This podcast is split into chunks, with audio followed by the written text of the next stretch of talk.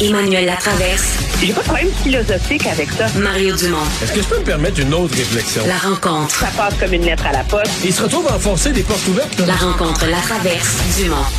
Emmanuel à travers se joint Mario Dumont et moi. Bonjour Emmanuel.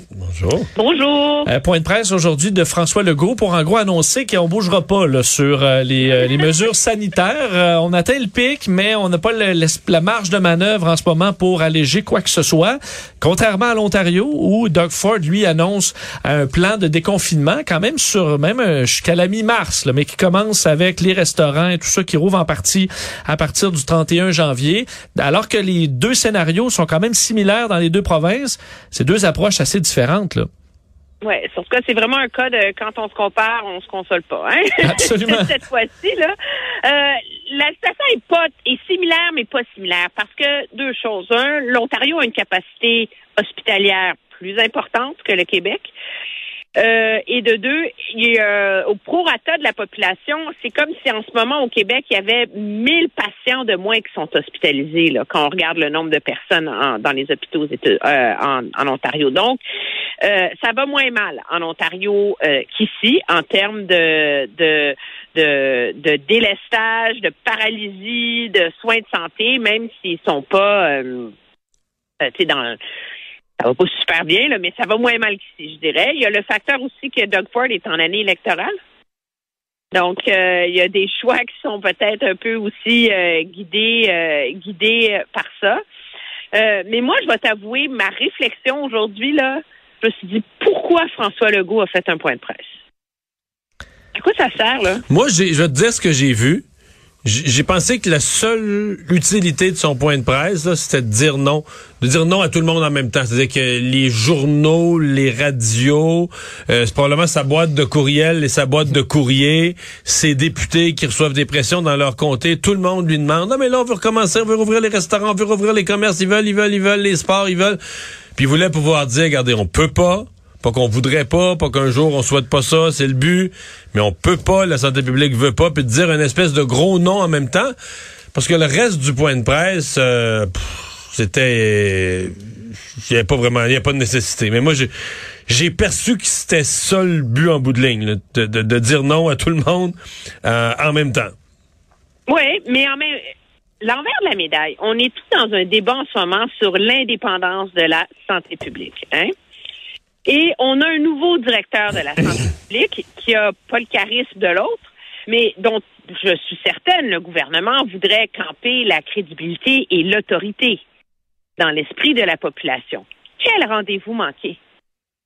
C'est c'est M. Boileau qui avait pris la POC aujourd'hui, là puis qui nous avait expliqué ça, mais avec des chiffres, avec des données, avec des analyses, c'est de manière très, euh, tu sais, faire la pédagogie du non. Et là, tu, tu, c'est- Ouais, mais- tu immunises le, le premier ministre contre une conférence de presse inutile.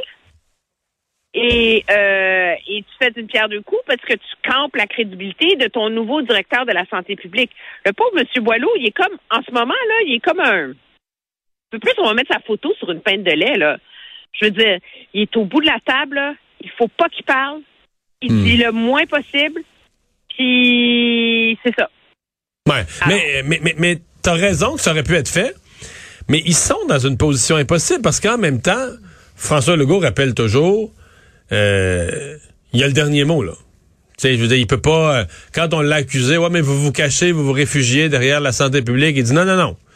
J'écoute leurs avis, je reçois leurs avis, mais c'est moi le boss, c'est moi qui décide.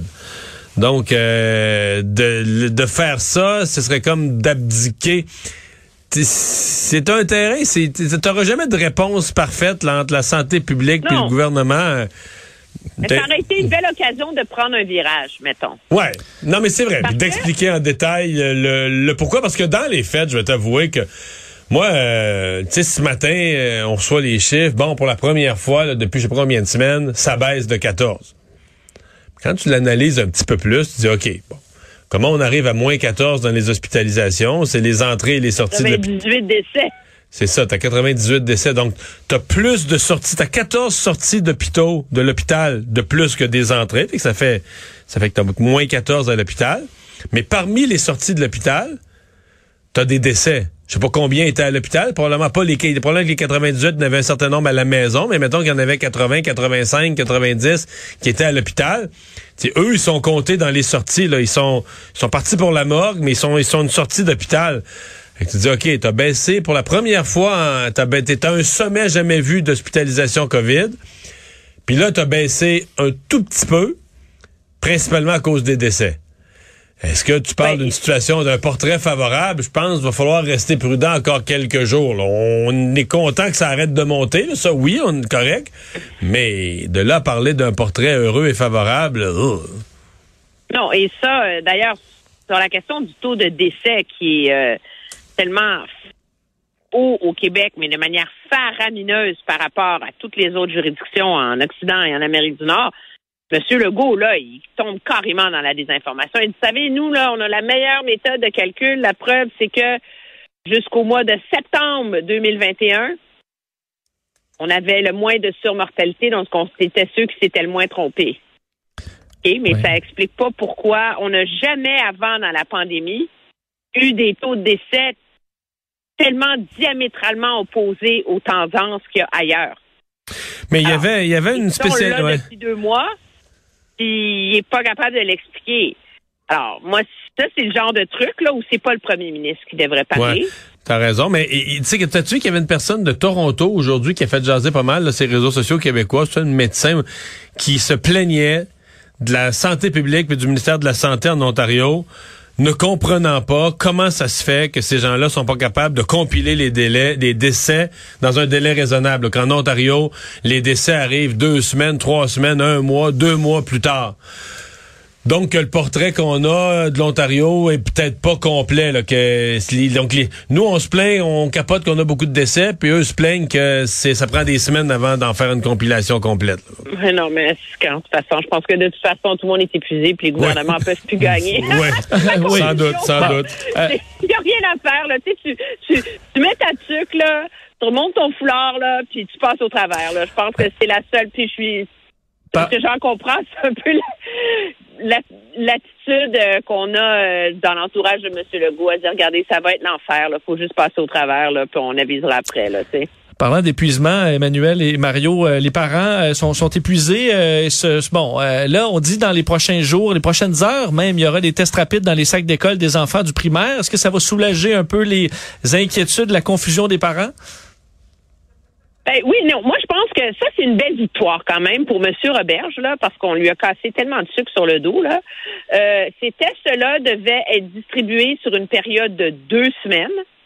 Et là, il va avoir réussi à le faire en cinq jours. Donc, euh, et ça, c'est important parce que une capacité de surveiller la pandémie là, et de la contrôler que tu donnes au réseau de la santé. Et donc, de gagner une semaine, dix jours euh, dans cette course-là, c'est très important. Puis je pense qu'il faut quand même le souligner. Le problème des parents en est un de comment gérer les symptômes. Et ça, euh, pauvre M. Robert, il ne peut pas la gagner, cette bataille-là. ce matin, à, l'émission de, Mario, j'ai montré un des, diagrammes là, qui est supposé t'aider à te démêler comme parent, là, où il y a 22 cas, 64 flèches, 16 couleurs. Un labyrinthe. Là. Ah, c'est effrayant. C'est une chasse aux. Une Mais là, je me suis rendu compte que y a, chaque direction de santé publique a fait son diagramme. Fait que non, mais... ça fait la même chose, puis ça change de place en place. Hey, imagine, toi, les gens, ils n'en peuvent plus, là. Puis, donc, moi, ce que j'en comprends, c'est que là, le ministre Robert, s'est sérieusement fâché. puis a demandé à la santé publique nationale de, s'il vous plaît, prendre les choses en main, là. On s'entend que là-dessus, sur des diagrammes du genre, Emmanuel, euh, faut que ça se fasse en ligne. C'est beaucoup plus simple parce que là, t'as pas, là, t'as toutes les branches du diagramme, t'es tout perdu à suivre ta petite ligne. Non, mais la questionnaire C'est ça que j'allais dire. C'est un la façon de gérer ça en 2022, c'est un questionnaire. Tu sais, un questionnaire avec, euh, tu plutôt que de voir toutes les flèches, quelqu'un y a pensé avant toi, puis te pose des questions. Votre enfant a-t-il tel symptôme, tel symptôme? Là, tu fais tout, tu fais juste des oui puis des non et le système t'amène dans la bonne direction. Puis à la fin, avec tes réponses, conclus, euh, envoyez-le à l'école, faites-lui un test rapide. Si le test est négatif, si le test... C'est pas sorcier à faire, là. Non. Mais à, Ottawa, on a ça. donc, Mais au Québec, on avait ça.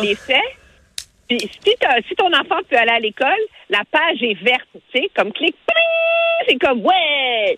Puis si tu as un symptôme ou qui peut pas y aller, wouh, la page à la fin est rouge avec une grosse croix dessus. Mais Emmanuel, Votre enfant. on l'avait? Au Québec, on l'avait, on l'avait avant, puis ils l'ont pas refait. L'outil, on l'avait, puis ils l'ont pas refait en fonction de la, de la- parce que là, les critères ont complètement changé. Maintenant qu'on veut que les enfants soient moins euh, isolés, qu'on les renvoie plus à l'école, ils l'ont pas fait avec les nouveaux critères. C'est sincèrement là inexplicable. Emmanuel, merci à demain. Très bien, au revoir.